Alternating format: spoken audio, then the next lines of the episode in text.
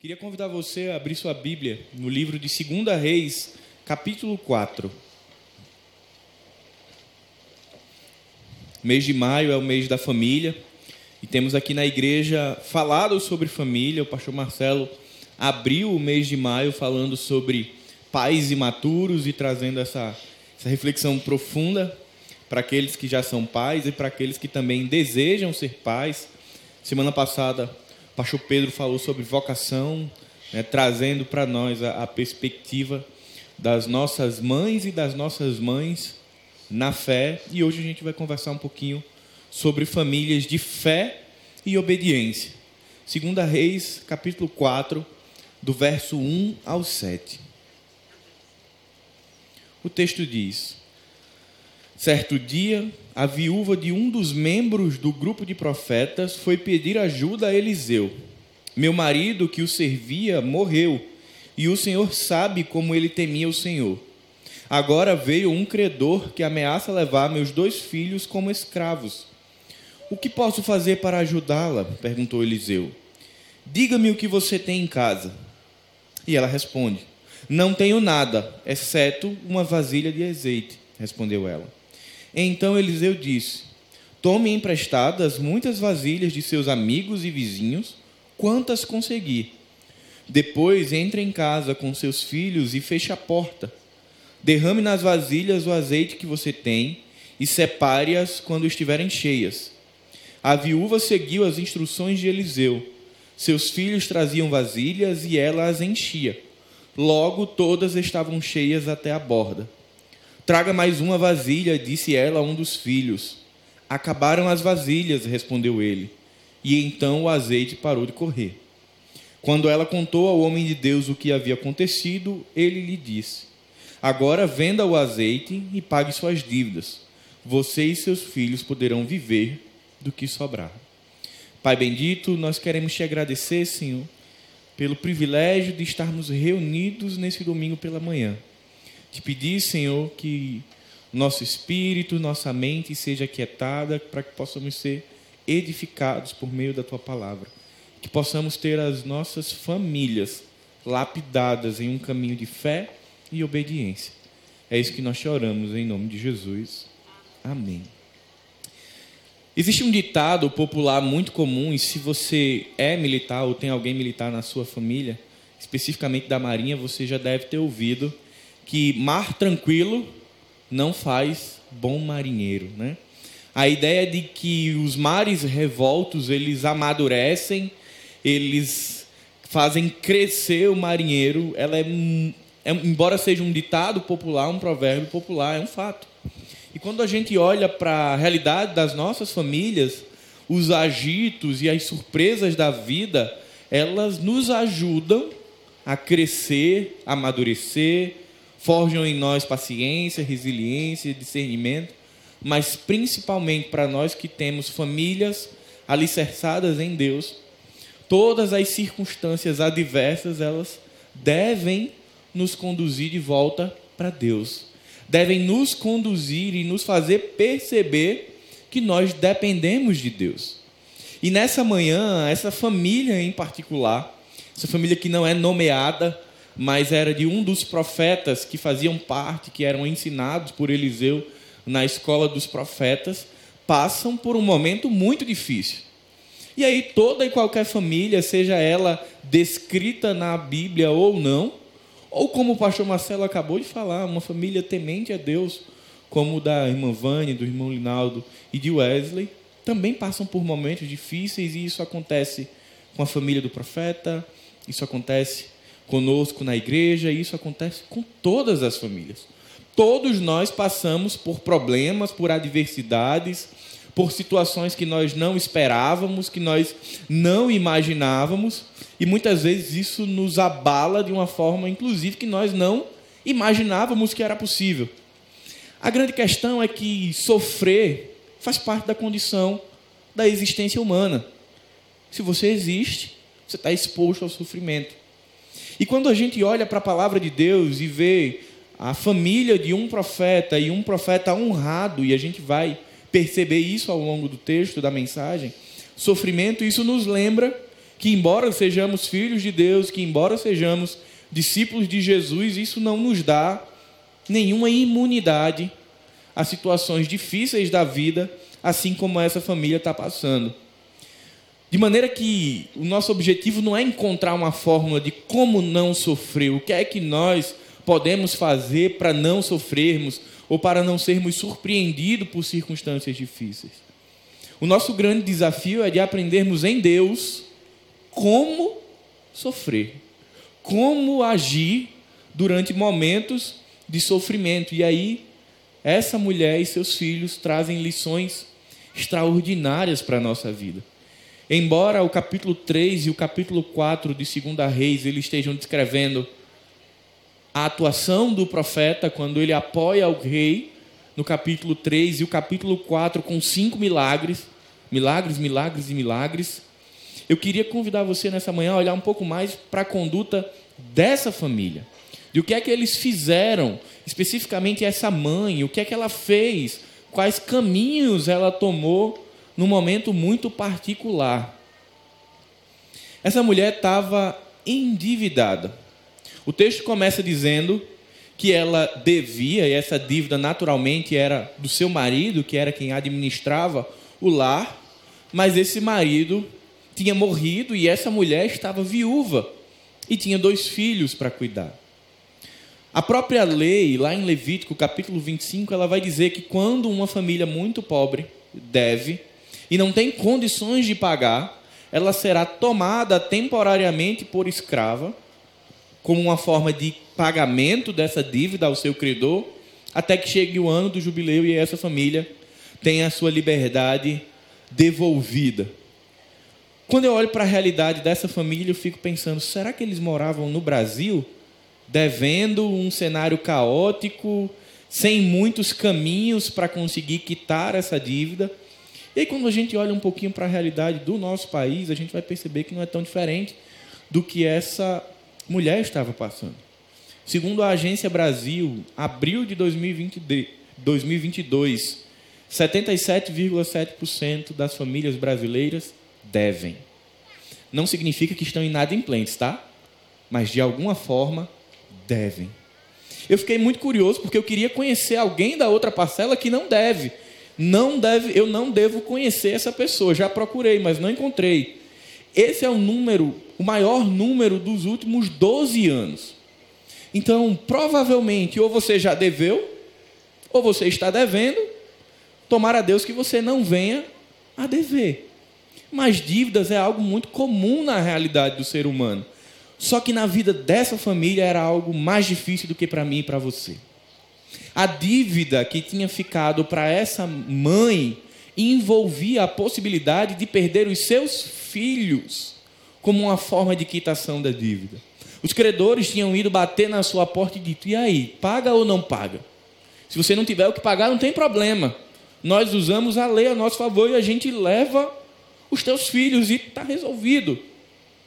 Para nós é completamente diferente. Embora a dívida seja desconfortável, preocupante, inquietante, a gente não vai ter nenhum membro da nossa família levado hoje para quitação de uma dívida. Então eu queria que você imaginasse como que você ficaria se você estivesse no mesmo lugar e na mesma condição que essa mãe, devendo, sem o seu marido ou sem a sua esposa, olhando para o cenário e não e sem enxergar nenhuma possibilidade de como quitar essa dívida, porque uma coisa é dever e dizer assim, olha, eu tenho um meio de como pagar, vamos parcelar essa dívida. Essa, essa, essa mulher não tinha isso. Ela olhava para um lado e olhava para o outro, ela não tinha meios para quitar. Mas para piorar a situação, ela ainda estava ali, eminentemente exposta a perder seus filhos. Como é que você ficaria? Eu fiquei tentando responder essa pergunta e, e eu percebi que eu precisava aprender mais com ela. Porque talvez eu tivesse algumas noites mal dormidas, preocupado não com a dívida, mas com meus filhos. E agora, vão levar?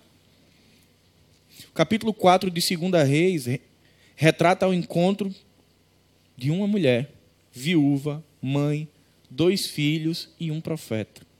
E de como o comportamento dessa mulher, de como as decisões que ela tomou, permitiram que ela experimentasse a provisão de Deus na vida dela. Esse texto ele retrata a dura realidade que a família dos profetas viviam. Às vezes a gente pensa assim, né? Infelizmente algumas igrejas têm a teologia da prosperidade muito forte. Ah, você é cristão, nada de ruim vai acontecer. Acontece, a família estava devendo. Esse homem era um, provavelmente, um dos sete mil que não se dobraram a Baal. Ele provavelmente era um remanescente que não entrou na apostasia espiritual. Ele muito possivelmente era um homem honrado, temente a Deus, piedoso e ele era conhecido de Eliseu. Mas ainda assim ele não ficou imune a situações financeiras ah, desconfortáveis para ele. E isso não o impediu de partir e a família ficar numa condição tão difícil, a ponto dessa mãe se, se enxergar nessa situação de dívidas, não ter como pagar e principalmente preocupada em perder os seus filhos. As consequências eram muito maior do que SPC e Serasa. O que estava em jogo não era um nome, nenhum score baixo. O que estava em jogo nesse texto era dois filhos desta mulher. Que situação difícil esta família estava vivendo. O texto não diz há quanto tempo o esposo dela tinha morrido, mas possivelmente eles estavam ali ainda enlutados. E no meio, como se já não bastasse o luto, ainda toda essa adversidade. E eu queria convidar você nessa manhã extrair quatro lições a respeito de como devemos agir quando estamos passando por situações difíceis em nossa família. O texto, o ator principal do texto é Deus agindo por meio do profeta Eliseu. Mas eu queria que a gente olhasse esses outros atores que compõem esse enredo. Esta mulher e seus dois filhos. A primeira lição é: famílias precisam de senso de urgência, necessidade e direção. Na maioria das vezes que nós tomamos pancadas da vida, a primeira coisa que acontece é que a gente fica muito confuso, perdido. Talvez você já tenha passado por isso. A gente fica meio, e agora? Para onde que eu vou? Para quem eu vou recorrer? A quem eu vou buscar? O que eu vou fazer? Essa mulher tinha um marido profeta que caminhava junto aos demais profetas de Eliseu, e muito provavelmente, pela reputação que o texto vai trazer desse homem, ele discipulou a sua família, ele ensinou a sua família, e ela estava pronta para entender quais eram os caminhos, quando assim fosse necessário tomar, para se achegar a Deus. Essa mulher viúva, sem seu esposo, com dois filhos, dívidas vencidas, um credor ameaçando, sem nada o que fazer, ela decide tomar um caminho. Ela decide recorrer a Eliseu. Essa mulher estabelece primeiro qual era a urgência. Imagine você, o único problema dessa mulher, eu tenho certeza absoluta, não era apenas a dívida. A dívida era um dos problemas.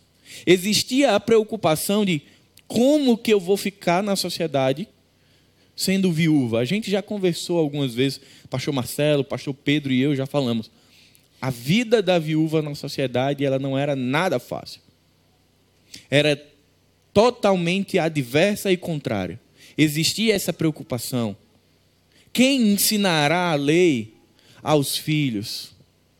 De que nós vamos viver, já que nós só temos aqui uma botija, uma vasilha de azeite.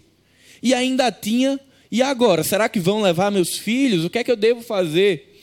Devo sair da cidade, me esconder e ninguém nunca mais me achar?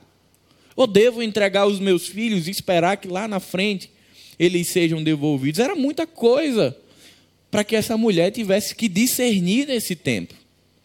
E ela começa discernindo o que era urgente.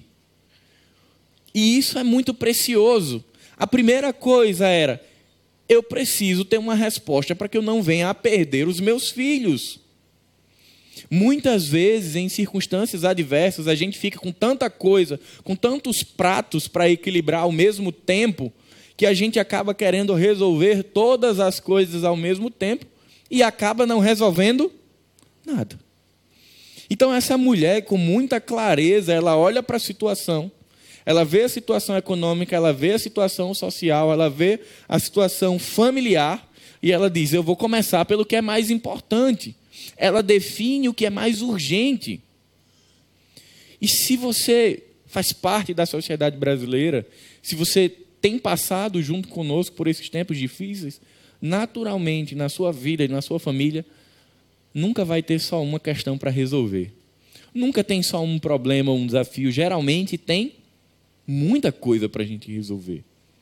E essa mulher, ela começa ah, agindo para não perder os seus filhos. Ela define o que é urgente, o que é prioritário, o que ela tem que resolver agora. Isso não quer dizer, irmãos, que ela está abandonando as outras coisas. Ela está estabelecendo por onde ela vai começar. Então ela entende, a primeira coisa que ela precisava se preocupar era com os filhos dela. E ela olha para a realidade dela, ela vê que não era fácil, ela sabia que não tinha recursos, que não tinha de onde ela tirar uma solução daquilo ali. Então ela entende a segunda coisa: eu preciso pedir ajuda. É uma necessidade. E para mim isso foi muito importante perceber que essa mulher entende que ela necessita de ajuda é ímpar para esse texto. Porque toda a resposta que Deus dá à família por meio do profeta Eliseu começa pelo entendimento de que preciso de ajuda, preciso ir até alguém. O texto ele começa mostrando essa mulher indo ao profeta. Mas existe uma série de coisas que aconteceram no coração dela antes de ir. Ela entendeu a urgência e ela entendeu, eu preciso de ajuda. E aí ela vai a Eliseu. O texto não diz que Eliseu ficou sabendo da morte do profeta e foi até ela. Foi essa mulher que percebeu a sua necessidade e que vai até o profeta. E aí a terceira, o terceiro comportamento que ela tem, tão importante quanto os demais, é que ela sabia a quem pedir ajuda ela entende a urgência, ela entende que precisa de ajuda e o que é mais fantástico, ela sabe a quem ela vai pedir ajuda. Talvez ela pudesse ter olhado e dito: espera aí, deixa eu olhar aqui dentre as pessoas que estão na minha vizinhança, quem tem mais condições econômicas para me fazer um auxílio? Ou talvez, será que tem algum representante que eu possa buscar? Mas ela pede ajuda a Eliseu, aquele homem com o qual seu marido caminhou junto. Meus irmãos, nossas bases na fé não nos imunizam do sofrimento, mas sempre apontam o caminho a ser seguido. O fato dessa mulher ter sido ensinada e dessa família ter sido ensinada, muito provavelmente pelo seu marido, que era um homem íntegro e temente a Deus, fez com que, na ausência dele, a família continuasse trilhando o mesmo caminho que vinha sendo trilhada. Ela não vai buscar ah, um político da cidade, trazendo para a nossa realidade. Ela não vai buscar alguém que ela não conhece, ela não vai buscar alguém que fosse influente na sociedade, ela vai buscar aquela pessoa que ajudava a família dela a caminhar com Deus. Ela busca a pessoa certa. Não havia só Eliseu que pudesse ajudá-la mas ela busca a pessoa certa. Então, em tempos difíceis, as nossas famílias precisam ter senso de urgência, de necessidade e de direção. Na minha e na sua vida, quando temos passado por dias difíceis, a quem nós temos recorrido? A quem nós temos buscado? O que temos priorizado para resolver? Temos levado as nossas causas, as nossas queixas, as nossas dores e inquietações a Deus? Ou Deus é a última opção a ser levado? Isso é muito importante que a gente responda ao nosso coração. Porque isso tem muito a ver com dependência de Deus.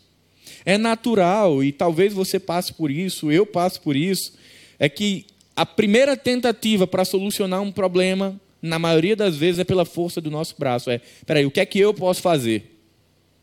E aí essa mulher estava numa situação difícil, porque ela não tinha força no braço dela. E isso aí já a colocava de joelhos sobre a situação. Mas muitas vezes a gente olha e diz, peraí, o que é que eu posso fazer para resolver isso tudo. A questão não é o que você pode fazer e o que Paulo pode fazer, é o que Deus pode fazer. O que muda a história dessa mulher é o que Deus, por meio do profeta Eliseu, faz. Porque ela entende a urgência de resolver aquilo, não dava para fazer o que muitas vezes a gente acaba fazendo. Eu vou resolver isso depois. Semana que vem eu resolvo. Depois eu resolvo, depois eu resolvo. E aí, quando as coisas estão insustentáveis, a gente vai resolver correr atrás do tempo perdido. Já imaginou se ela tivesse esperado os filhos serem levados para poder pedir ajuda? Às vezes a gente pede ajuda na igreja, a gente pede ajuda na célula, a gente pede ajuda aos pastores, aos irmãos, depois que a coisa já aconteceu. E que a gente já está destruído e a gente já está ali muito mais como, ore por mim, porque a gente fica represando e essa mulher, ela não teve vergonha de expor a realidade dela. Ela sabia que era dura e ela não fez de conta que não era. Ela não romantizou, ela não disse Deus proverá. Ela sabia que Deus iria prover, mas ela entendia que ela precisava agir, que ela precisava zelar pela família dela, e por isso ela vai a Eliseu pedir ajuda. Por isso que em tempos difíceis, quer no presente ou quer em algum momento que venhamos a viver, a gente precisa ter muito bem decidido e claro no nosso coração quais são as nossas necessidades urgentes, quais são as nossas necessidades que nós não podemos procrastinar e que a gente não pode deixar para amanhã, e principalmente a quem nós vamos recorrer quando as coisas apertarem. Recorramos sempre a Deus, mas a gente vai entender mas no final da mensagem, que Deus usa pessoas para cuidar de pessoas. A segunda lição que essa família nos traz é: famílias precisam de clareza da realidade em que vivem. O profeta Eliseu ele faz uma pergunta muito importante no texto. Ele diz: Que farei eu em teu favor? Porque perceba que a mulher ela conta brevemente para Eliseu sua situação, mas ela não diz o que precisa, ela só diz: Olha, meu marido morreu, você o conhecia, ele era um homem íntegro, eu estou devendo, não tenho como pagar e vão tomar meus filhos. E eu fico imaginando Eliseu pensando: Ok. E aí ele vai e diz: O que é que eu posso fazer por você? E antes que essa mulher responda, ele coloca uma outra pergunta: O que é que você tem em casa? Certamente que Eliseu não tinha ah, plenamente a consciência da realidade dessa família. Ele sabia que os profetas não eram ricos, mas talvez ele não soubesse que naquela casa só tinha uma botija de azeite. Como muitas vezes na igreja a gente não tem como saber que na sua casa, em algum momento, pode ter só uma garrafa d'água. Por que, que eu digo que é muito importante a gente ter clareza da realidade em que vivem? Porque no mundo e na sociedade que nós vivemos, nós somos ensinados a não demonstrar fraqueza, fragilidades nem problemas. E muitas vezes as coisas estão horríveis, nós estamos passando por problemas terríveis, mas a gente está ali como se nada tivesse acontecendo. E aí eu me pergunto, como que enquanto comunidade enquanto discípulos de Jesus, a gente pode ajudar alguém se, não, se nós não soubermos que alguém precisa de ajuda. Essa mulher, ela não faz firulas na fala dela, ela não diz, olha, é, Eliseu, é porque é fim de mês, então eu só tenho uma botija de azeite. Ela não tenta justificar a situação, ela não tenta romantizar a realidade, ela não se envergonha de dizer que só tem uma botija de azeite, ela não minimiza o problema, e ela não esconde a escassez total de recursos, mas ela diz: Eu tenho uma vasilha. Eu queria que você pensasse. Se você tivesse na mesma situação que essa viúva, você conseguiria ter essa clareza da realidade da sua família e entender: olha, é isso que eu tenho. Eu estou olhando para minha casa, estou vendo uma vasilha com azeite preciso pedir ajuda, mas eu preciso dizer o tamanho do problema. Muitas vezes eu já fiz isso. Ore por mim. As coisas estão difíceis. Difíceis no quê? Difíceis o quanto? Há quanto tempo? Como é que você está se sentindo? Muitas vezes eu só digo, as coisas estão difíceis. Essa viúva, ela está totalmente desnudada. Ela diz: Olha, eu só tenho uma vasilha. Diz: Eu não tenho nada, exceto uma vasilha. Infelizmente, pela sociedade que nós vivemos, muitas vezes nós não temos a coragem de expor a nossa realidade familiar. No caso desse texto, era financeiro. Talvez a minha realidade e a sua realidade e o problema não seja financeiro. Às vezes é um filho que está saindo do evangelho e ninguém que está próximo a gente sabe para nos ajudar.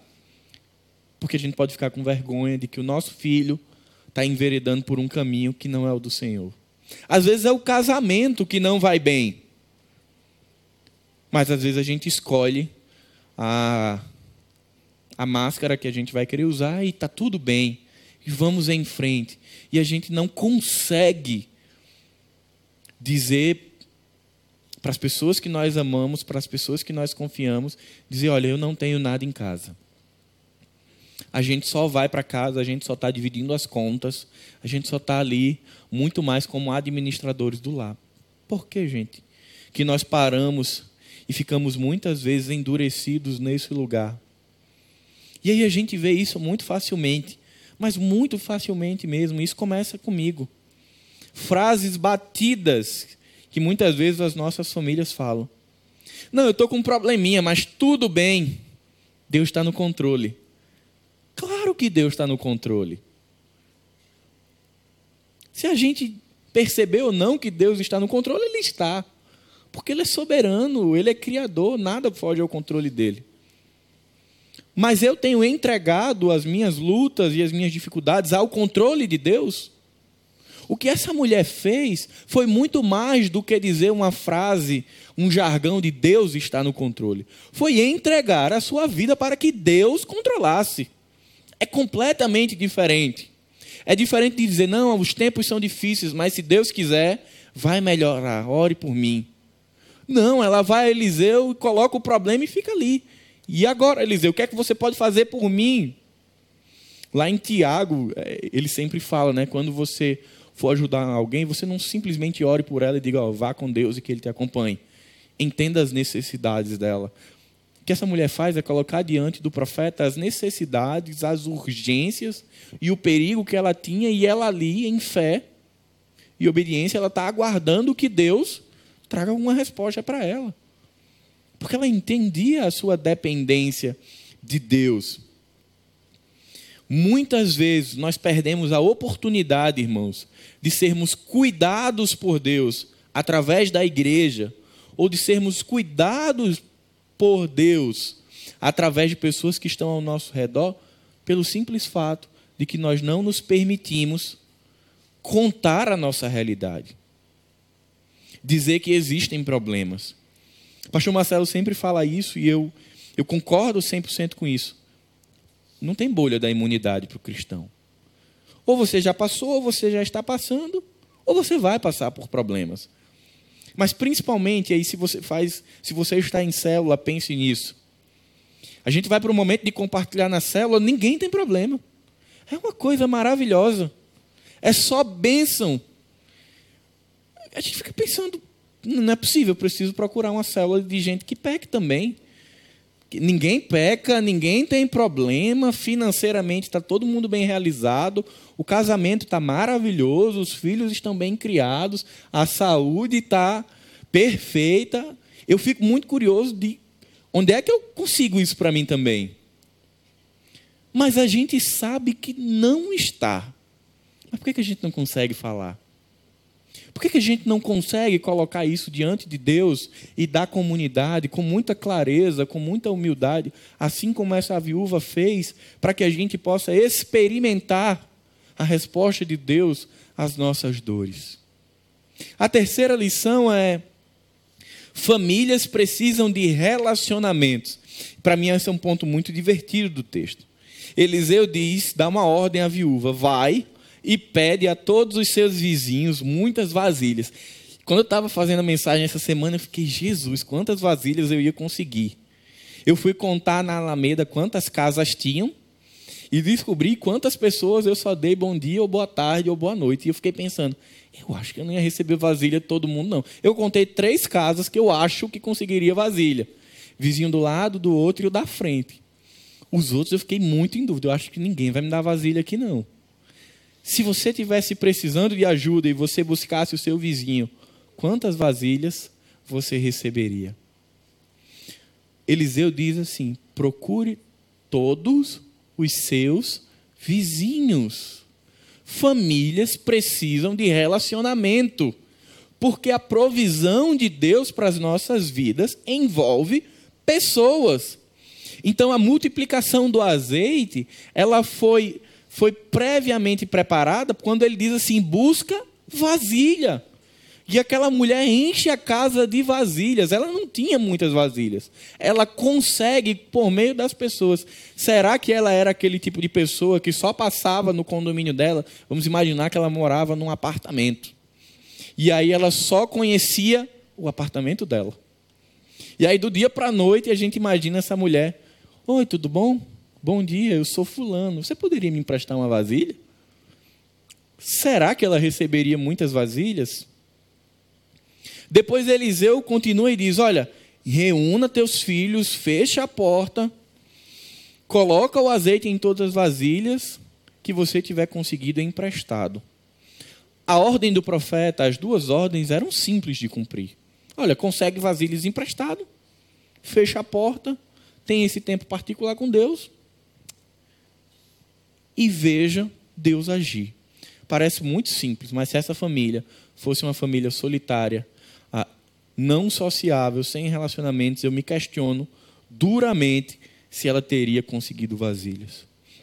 Viver o evangelho significa relacionamento. Não existe evangelho sem relacionamento. Esse relacionamento ele acontece na igreja local, ele acontece com Deus e ele acontece por onde nós andamos. E são muitas as vezes onde Deus responde ao seu povo usando personagens que não faziam parte do enredo judaico. Muitas vezes a resposta de Deus para a minha vida e para a sua vida vai vir por meio de pessoas que a gente não encontra na nossa igreja. E por isso que a gente tem que se perguntar: nossas famílias possuem relacionamento? O enredo dessa história, meus irmãos, nos lembra que Deus usa pessoas para abençoar pessoas. Embora Deus, por meio de Eliseu, tenha multiplicado azeite, foram pessoas que proveram as vasilhas. Foram pessoas que estavam perto para estender a mão.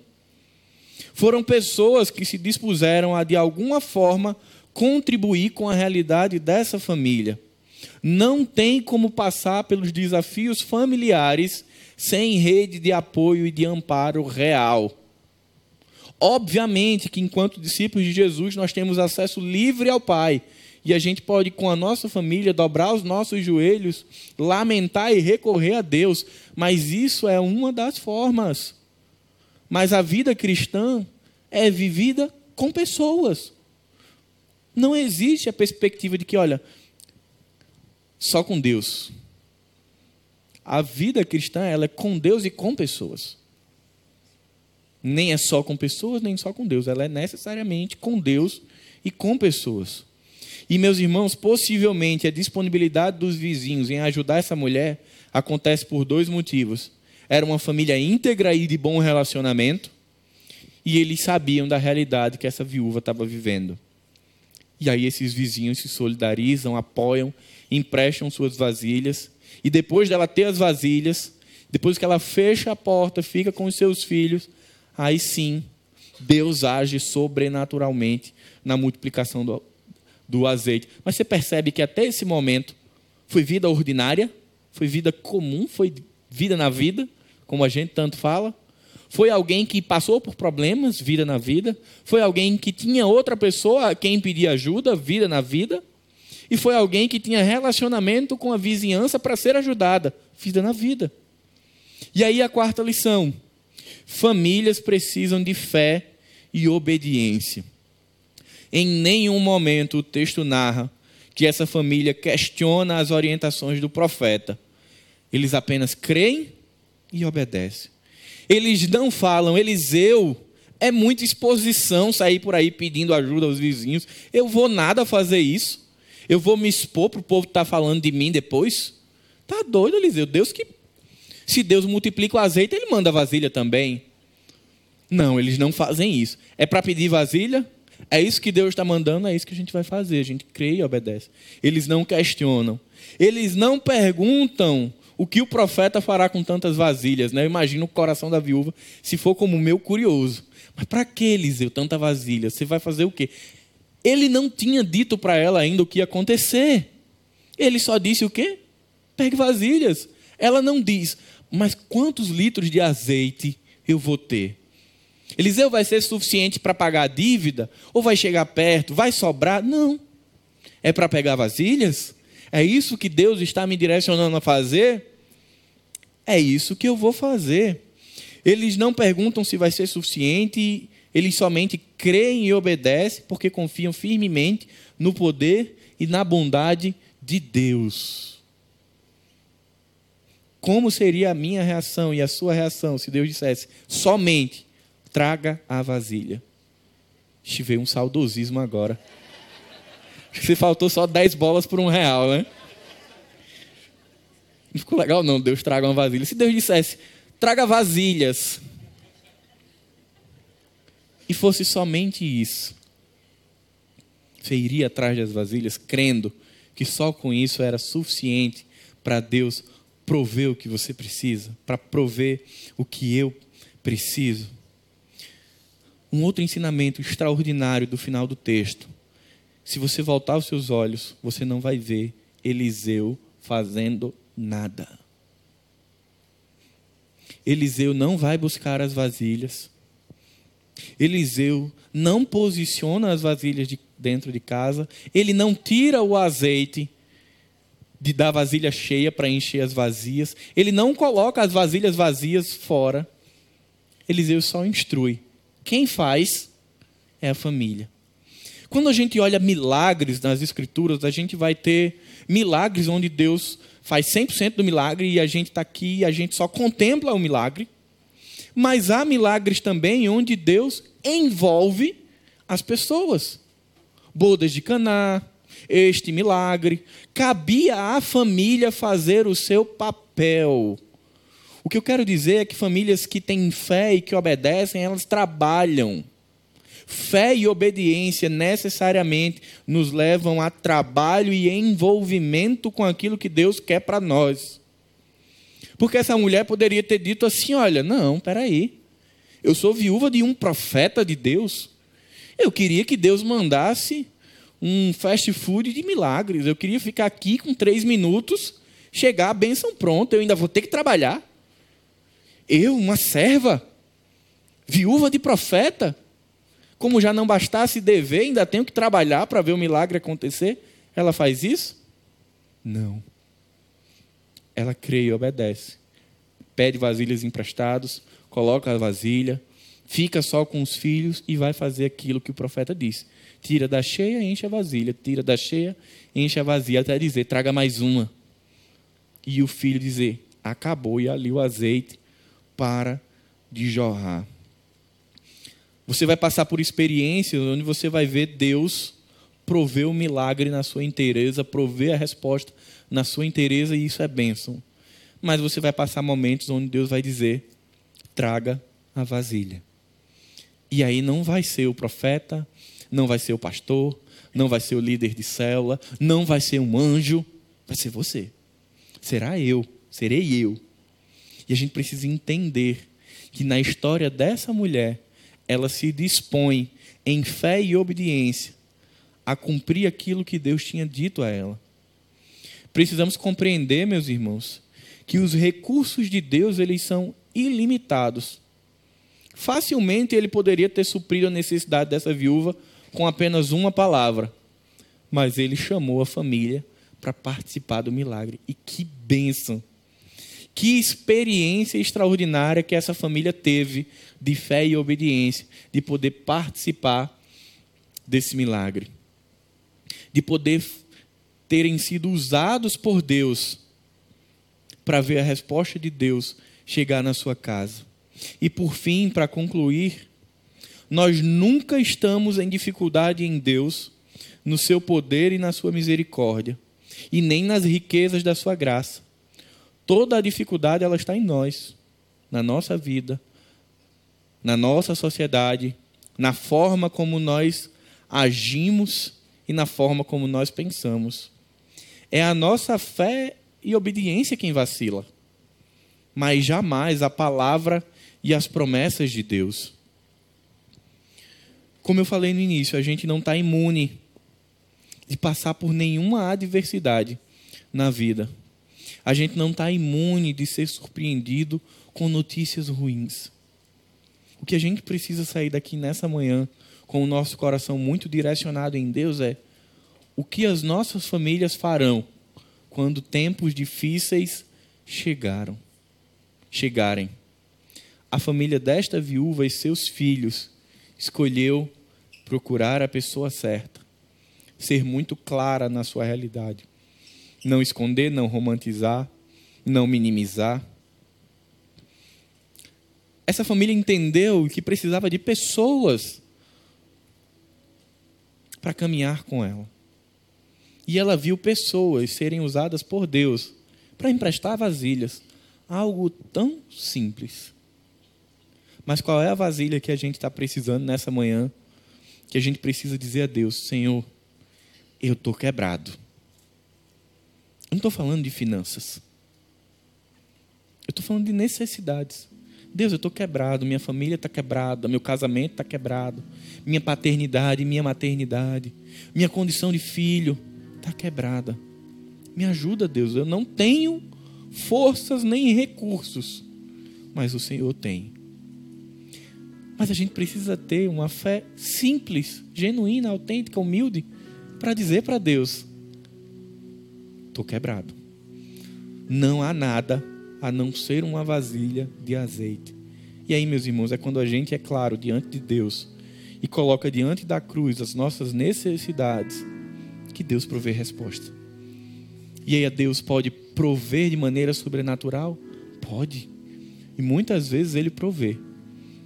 Mas tem vezes que ele vai dizer o seguinte: vai no teu vizinho, vai na tua célula, vai na tua igreja, vai nos teus irmãos porque a minha resposta para a tua vida está lá, começa lá.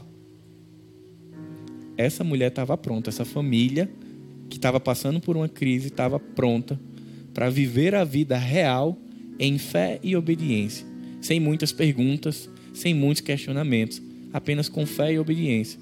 A minha oração é para que a minha família a sua família possa viver a vida comum e a vida real, que tem momentos maravilhosos, mas que também tem momentos dificílimos mas que a gente possa fazer isso sempre em fé e obediência, entendendo que Deus sempre tem a resposta para as nossas necessidades. Amém? Queria convidar você a curvar a cabeça.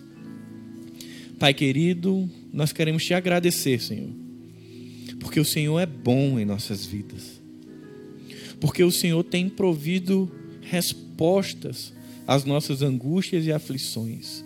Nós queremos te agradecer, Pai, porque nós temos acesso a Ti.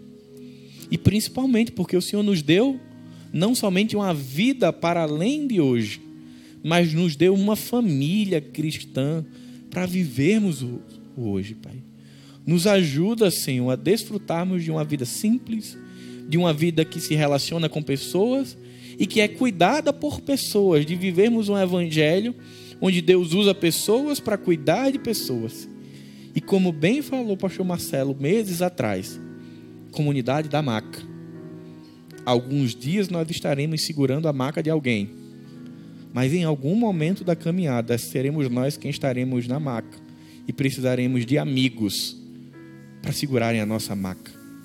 Nos ajuda, Pai, a questionar menos, a murmurar menos, mas a caminharmos por fé e obediência, crendo num Deus que é bondoso, piedoso e misericordioso e que não nos desampara.